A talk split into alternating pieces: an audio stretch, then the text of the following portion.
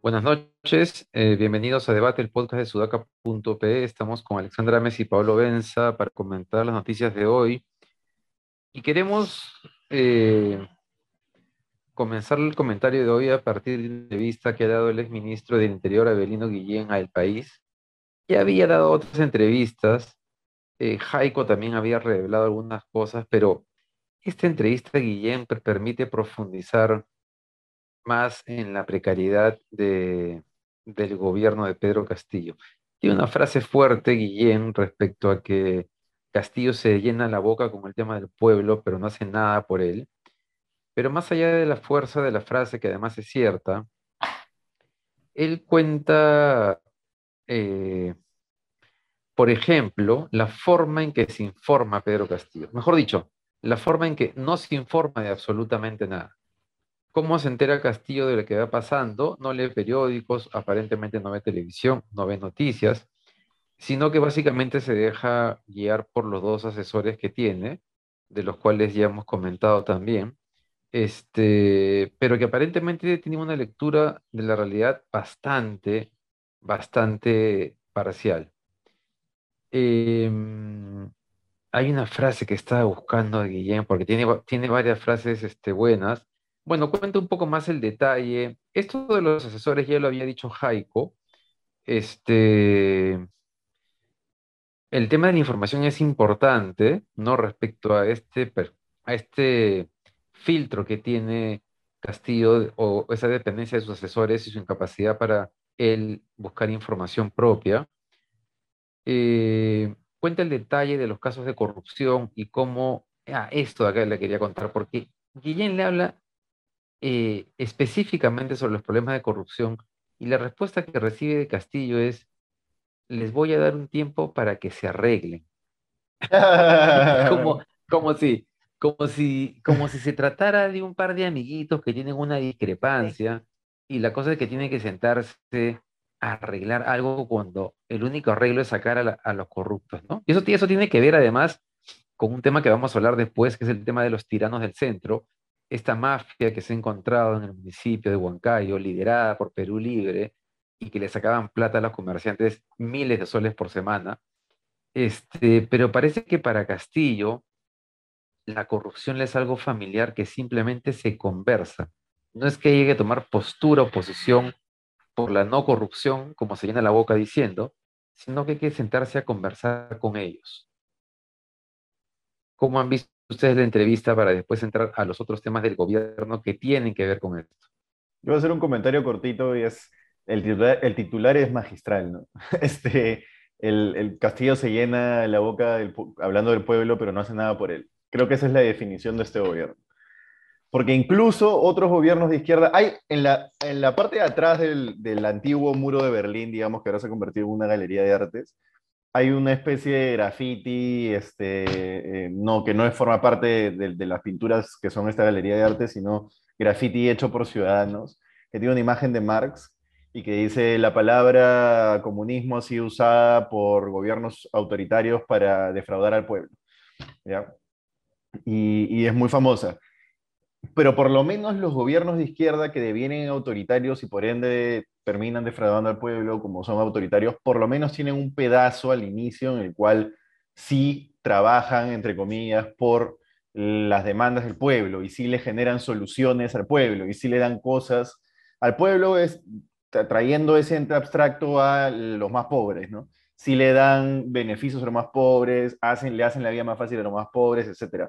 Castillo no ha hecho nada absolutamente nada. Me decía un pata que salía de, que salía también, el mismo pata que les contaba la vez pasada que salía de PCM, me decía, el tema de la masificación del gas ha sido un parto moverlo, un parto enorme moverlo porque nada se está moviendo en el Estado, nada. No hay eh, ningún resultado en siete meses de gobierno que tú puedas decir, esto le está haciendo la vida más fácil a la gente más pobre. No se me ocurre ninguno. Si ustedes necesitan uno o alguno de los oyentes necesita uno, estoy abierto a discutir si es que eso es válido, pero no existe. Y eso es exactamente el gobierno de Castillo. Habla de pueblo cada vez que puede ser la palabra, si le hacen una nube de palabras a sus discursos, a sus intervenciones, es la palabra más repetida por Castillo, pero al final no les da nada. Eso, eso, creo que el titular es magistral. Sí, o sea, a mí me, genera mucha preocupación, igual ya de alguna manera lo había mencionado Mirta Vázquez, eh, el propio Guillén en un par de entrevistas, em, sobre esta falta de Pedro Castillo de tener un norte, ¿no? Y que pareciera no importarlo. Y, lo que dice Guillén en una de las respuestas es Em, que él está seguro que ningún ministro sabe cuál es el norte o el objetivo de Pedro Castillo, ¿no? Y así no se puede trabajar, pues, ¿no? ¿Cómo los ministros van a conducir sus carteras si no se tiene claro cuál es el norte de, Pedro Castillo, ¿no? Él, él, identifica como, como una debilidad, digamos, esta permanente indefinición de lo que piensa hacer con el Perú, eh, habla de que no profundiza, digamos, su línea de pensamiento, no explica las cosas, no expresa sus ideas eh, y que es un misterio Pedro Castillo. Entonces, así es muy difícil pues eh, eh, trabajar en, equipo y, lo que vemos pues es la descripción de una figura totalmente opuesta a la de un líder, ¿no? Entonces tenemos hoy en el principal puesto del país, digamos, a alguien que definitivamente no es un líder, ¿no? y bueno, dice cosas como que persiste en el error, que no hay plan, Luego habla de, eh, cuando habla del pueblo, lo que eh, dice eh, de manera mucho más desarrollada Guillén, es que el pueblo lo que quiere es salud y justicia, ¿no? Y que son los puntos más débiles de este gobierno, ¿no? Y ahí es donde él dice, ¿no? Se llena la boca invocando al pueblo, al pueblo, al pueblo, pero es una palabra al vacío, dice él, ¿no? Porque no tiene el más mínimo respeto por el pueblo, ¿no? Entonces, claro, si no hay plan, no, hay un, no hay un norte, no hay un objetivo, el, el, pueblo termina siendo una narrativa sumamente vacía, pues si esto no se, no se, no se traduce, digamos, en actos, ¿no?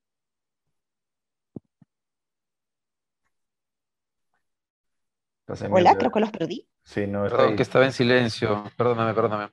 Este, sí, oye, y este, bueno, vinculado a esto, eh, se vienen aparentemente las por lo menos están recolectando firmas justamente para interpelar al ministro de Salud y de Justicia. Ayer comentamos la de Salud, hoy día se ha sabido que la de Justicia también está en marcha. Ayer Keiko Fujimori puso un tweet este, argumentando por qué su bancada iba a ir por la cabeza de, de Juan Silva. Así que parece que eso está en camino y que las bancadas del Congreso se han dado cuenta que no pueden seguir protegiendo a Silva de ninguna manera. Pero en línea con, un tema que también conversábamos los días previos, ayer se ha producido el despido de Enrique Chávez de Canal 7. Eh, llevaba creo que cinco años ahí o un poquito más.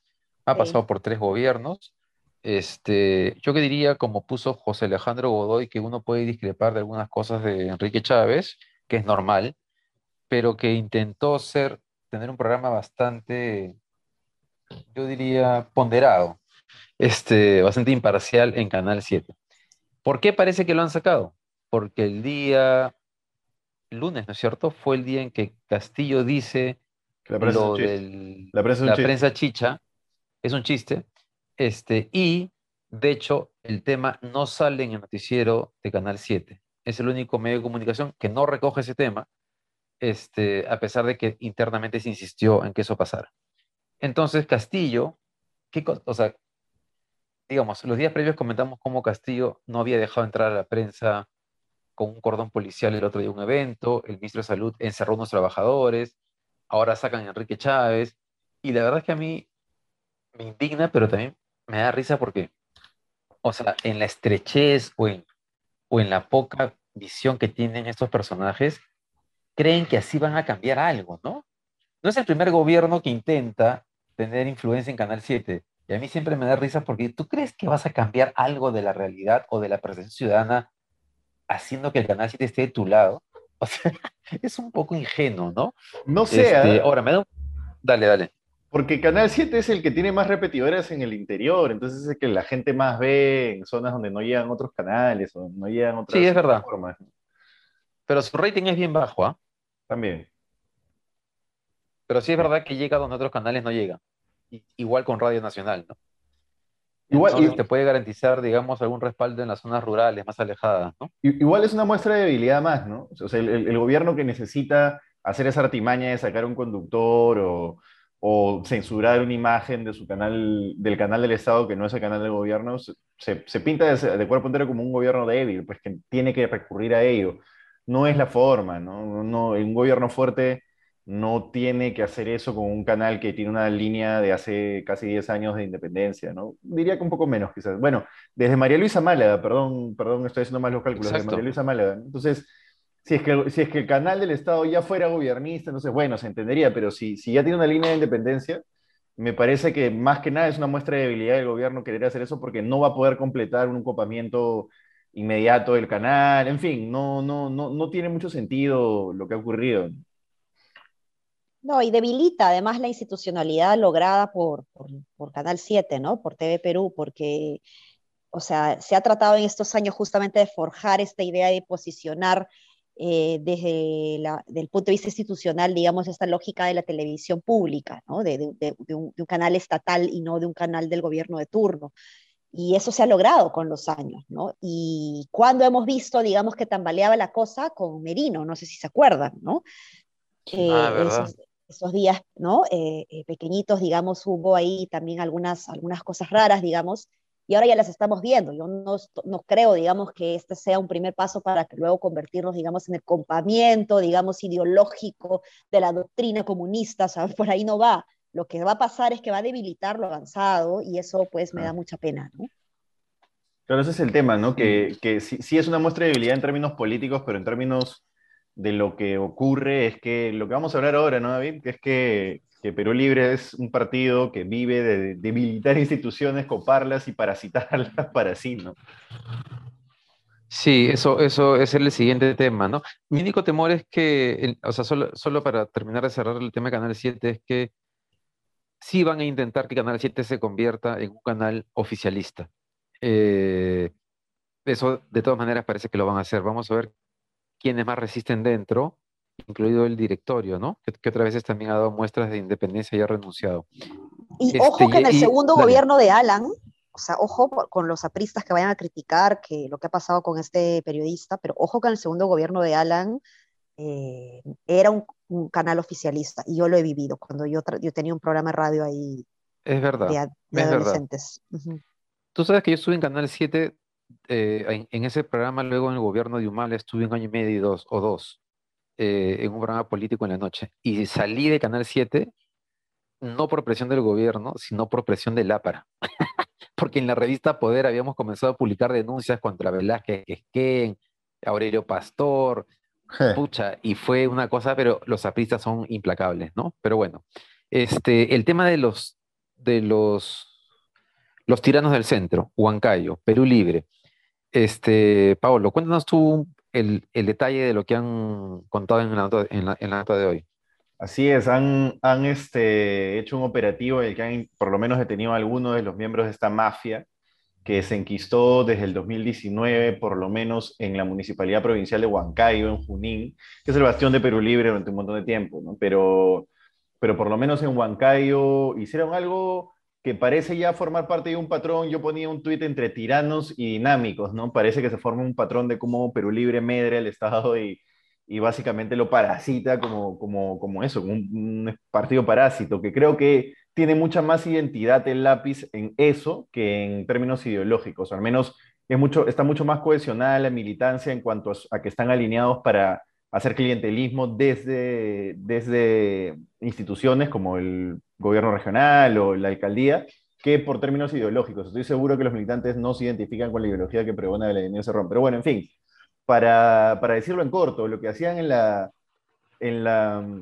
Municipalidad Provincial de Huancayo, según la investigación fiscal, era cobrar cupos a ambulantes y a negocios y a comercios. A los ambulantes le cobraban desde, 10, desde un sol hasta 10 soles. Un sol le cobraban a un ambulante pues, que vendía raspadillas, ¿no? Una señora que vendía emolientes también se le iba acumulando el pago y al final tenía que pagar 350 soles en un vaso de moliente. Es una, una, una corrupción de, no sé si llamarle baja estofa, de pequeña escala, esa, corrupción hormiga, digamos, ¿no? De vamos a ir recolectando poco a poco, casi como la real mafia, así, así hace la mafia, eh, así hacía la mafia en, en el Nueva York de 1920, iba negocio por negocio extorsionando y cobrando cupos, dale. No, no, pero solamente un tema para, para, para, aclarar la dimensión, pero con esos pequeños cupos al final lograban mensualmente, creo que 250 mil soles, ¿puede ser? Sí, 150 por el estilo. Sí, 150 mil. No, son 250 mil, pero 150 mil son de los negocios establecidos, los bares, pues, ¿no? Comercios, y el resto, los otros 100 mil, 80, 80 y pico mil son de, de ambulantes. Entonces, al final termina siendo un huevo de plata, pues, porque la ciudad de Huancayo es una ciudad comercial, entonces tienes a un montón de gente que vende un montón de cosas y si tienes a la misma autoridad que si no le pagas, si no le pagas el cupo, te va a meter la fiscalización y te va a clavar la fiscalización, que eso es lo que hacía, y cerrarte el negocio, ponerte multas, hacerte lo bien posible, terminan pagando, pues, ¿no? Entonces, eh, yo, lo único, mi único comentario ya respecto a eso es, es un patrón. Entonces, que no nos sorprende el copamiento del gobierno central, es simplemente trasladar el mismo modelo que las investigaciones fiscales, evidencian que se ha aplicado en Junín, en Huancayo y en distintas provincias, exactamente trasladarlo al gobierno nacional con todas las dimensiones que eso, amerita. Se está haciendo exactamente lo mismo y la destrucción del aparato público, que nunca ha funcionado bien, ya, esto discusión ya lo tuvimos, pero la destrucción del aparato público no es tan fácil de revertir. Eh, en fin, eso. Complicado, ¿no? Sí, justo estaba pensando eh, eh, en, qué decir, digamos, porque lo que pasa es que van saliendo, digamos, estas noticias y, no me sorprende, digamos, pero no quiero perder la capacidad de indignación. Creo que eso es importante en un momento como este, ¿no? Porque estamos empezando a normalizar, me parece, eh, este tema en donde ya lo vemos como, ay, qué mal, ¿no? Y lo dejamos ahí y no está generando el suficiente combustible como para generar o prender esta indignación ciudadana colectiva, digamos, que diga basta, ¿no? Sí, un, ¿me escuchan? Un tema que, sí, un tema que, derivado de este y de los anteriores que hemos conversado es que em, si Cerrón se ha metido al gobierno, y si Cerrón quería interior, que sea un hombre de su confianza, es porque sabe que las investigaciones fiscales y de la DIVIAC eh, son un peso importante eh, políticamente para él y que pueden implicar eh, el final de sus pretensiones políticas. Y inevitablemente eso va a llevar a que el gobierno ya debe estar haciéndolo, esté buscando cómo paralizar todas esas, todas esas investigaciones. Un camino es el tema de quitarle poder a la DIVIAC, que eso ya han pasado cosas, seguramente eso va a seguir. Y la otra tiene que ver con eh, el proyecto de ley en el Congreso que ha unido a Perú Libre con el Fujimorismo, que es justamente quitarle las armas a la fiscalía respecto a los colaboradores eficaces y también el arma de utilizar los medios para empujar investigaciones en cierto sentido. Este, y eso va a seguir, y por eso creo que, creo que el otro día lo decía Carlos Rivera de IDL, no ve forma de que el Congreso no apruebe esa ley. Y es importantísimo porque justo la Fiscalía ha argumentado ayer, ha pedido acelerar los plazos para el caso Keiko Fujimori, porque su temor en este momento es que se apruebe el proyecto de ley en el Congreso cuando el juicio no ha sido resuelto y que por lo tanto Keiko Fujimori pueda valerse de la nueva ley para invalidar eh, pruebas que ya han sido presentadas. Estamos en un momento crítico y yo no, yo no, o sea, o sea, creería que no deberíamos permitir que eso pase, porque así como permitirían que se cura Keiko Fujimori, después el Fujimorismo va a negociar y le va a permitir eh, que se proteja Perú Libre. Este, ¿O ustedes creen que igual, igual van a aprovechar estas denuncias contra, contra, contra Perú Libre para irse encima de Castillo? O hay una posibilidad de que negocien su sobrevivencia. Sí, sí hay una posibilidad de protección mutua. Sí hay una posibilidad de que negocien su sobrevivencia y su protección mutua, sin duda, sin duda. Eso, es peligrosísimo. sí, eso ya se está dando en algunos puntos, ¿no? En, en los temas del SUNEDU, la reforma del transporte. O sea, claro, ya el Fujimorismo ha, ha pedido, digamos, esta, esta interpelación al ministro, pero pero van a poner a alguien que cuide los mismos, que tenga los mismos, o sea, no, muy distinto a, Silva, ¿no? Entonces, eh, yo creo que, que, ahí van a o sea, vamos a tener este tira y afloje permanente, ¿no? Estas, estos, em, estas rencillas o estas balas, digamos, de plata entre uno y otro lado, pero finalmente eh, se necesitan, ¿no? Sí, y bastante. Sí, igual, igual este, no olvidar que así es como funcionan las cosas, ¿no? Así, pueden negociar porque así es como se salvan. Es, no, es que, o sea, eso es lo que se espera que hagan, ¿no? No, no, no, habría, no habría que sorprendernos y, por el contrario habría que ir pensando o, algunas fuerzas que puedan existir en la, en la sociedad civil tendrían que ir pensando cómo atacar el hecho de que eso va a ocurrir o podría ocurrir. Sí, oye, cerremos en, este, en esta línea de la, de la, de la protección y de la negociación de intereses este, subalternos o de protección de intereses personales partidarios.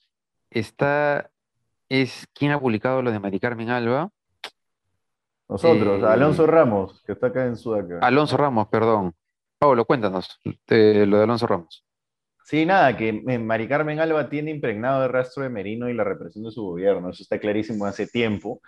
Y creo que ya es, meridianamente claro cuando te das cuenta de que tiene como jefe de seguridad en el Congreso, primero con la venia suya, eso lo sacamos nosotros en diciembre, con la venia suya empezó como jefe de seguridad en el Congreso eh, Percy Tenorio, que es un coronel PNP, que es, fue una de las cabezas de la represión de noviembre del 2020 con el gobierno de Merino, fue realmente una de las cabezas, la fiscal, la fiscal, perdón, la fiscal encargada del caso lo investiga por el asesinato con alevosía de Inti Sotelo y Brian Pintado por, digamos, haber dado una serie de órdenes o haber trasladado una serie de órdenes a los mandos inferiores para que disparen a la gente y etcétera.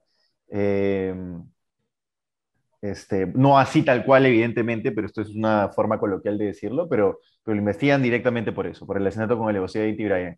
Y ahora lo que ha hecho Mari Carmen hace dos días, Mari Carmen Alba, es pedirle directamente al ministro de Interior que no cambie a Percy Tenorio como jefe de seguridad del Congreso, que lo mantenga, porque parece, según su carta, que había la intención de sacarlo, de removerlo de ese cargo, de ese puesto.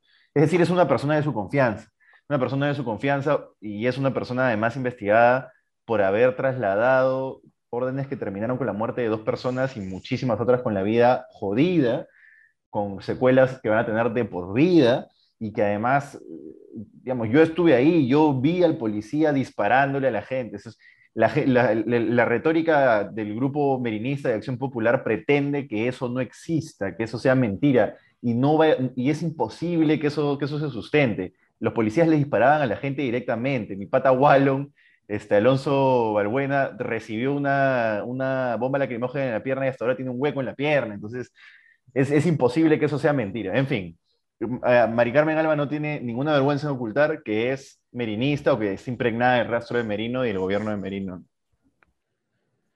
No, complicado. Eh, tampoco es otra sorpresa, digamos, ¿no? Tampoco. Eh, pero, o sea, es torpe, ¿no? Porque, bueno, es que no sé qué tan torpe sea. Yo lo estoy viendo desde mi lado, digamos, y desde, desde mi, mi perspectiva pero hay mucha gente, digamos, que, critica las marchas de noviembre, hay mucha gente que, cree que se metió bala porque tenía que meterse bala.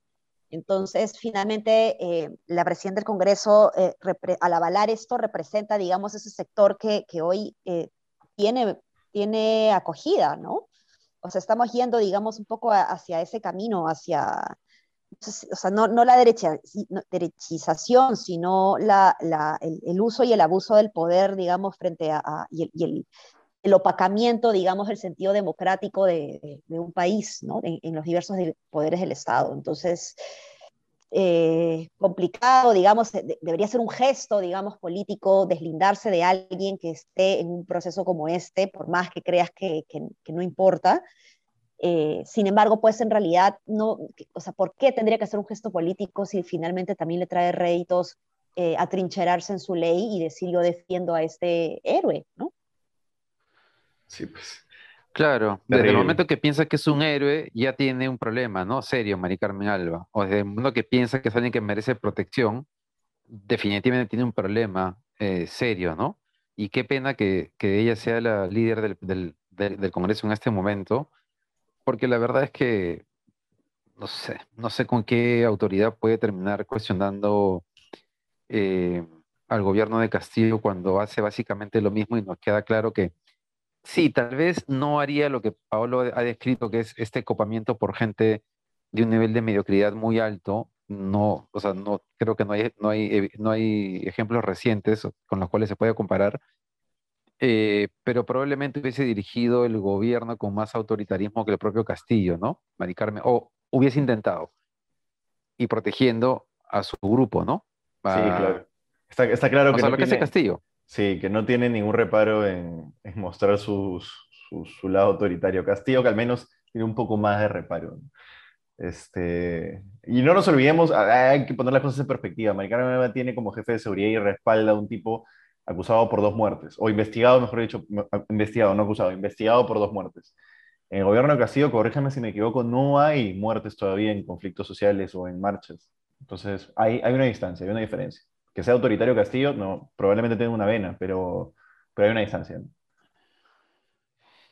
Así es. Bueno, nos vamos a quedar ahí porque hemos hecho, creo que más tiempo del previsto. Muchas gracias por habernos acompañado. No se olviden de seguir a Sudaca Perú en sus redes, en, el canal de YouTube, las entrevistas de Pati del Río y también de Mávila Huertas. Y de suscribirse al canal de Sudaca para eh, que reciban las alertas o los, las, las notificaciones de los programas que se emiten. Muchas gracias. Hasta mañana. Hasta mañana. Chao, chao.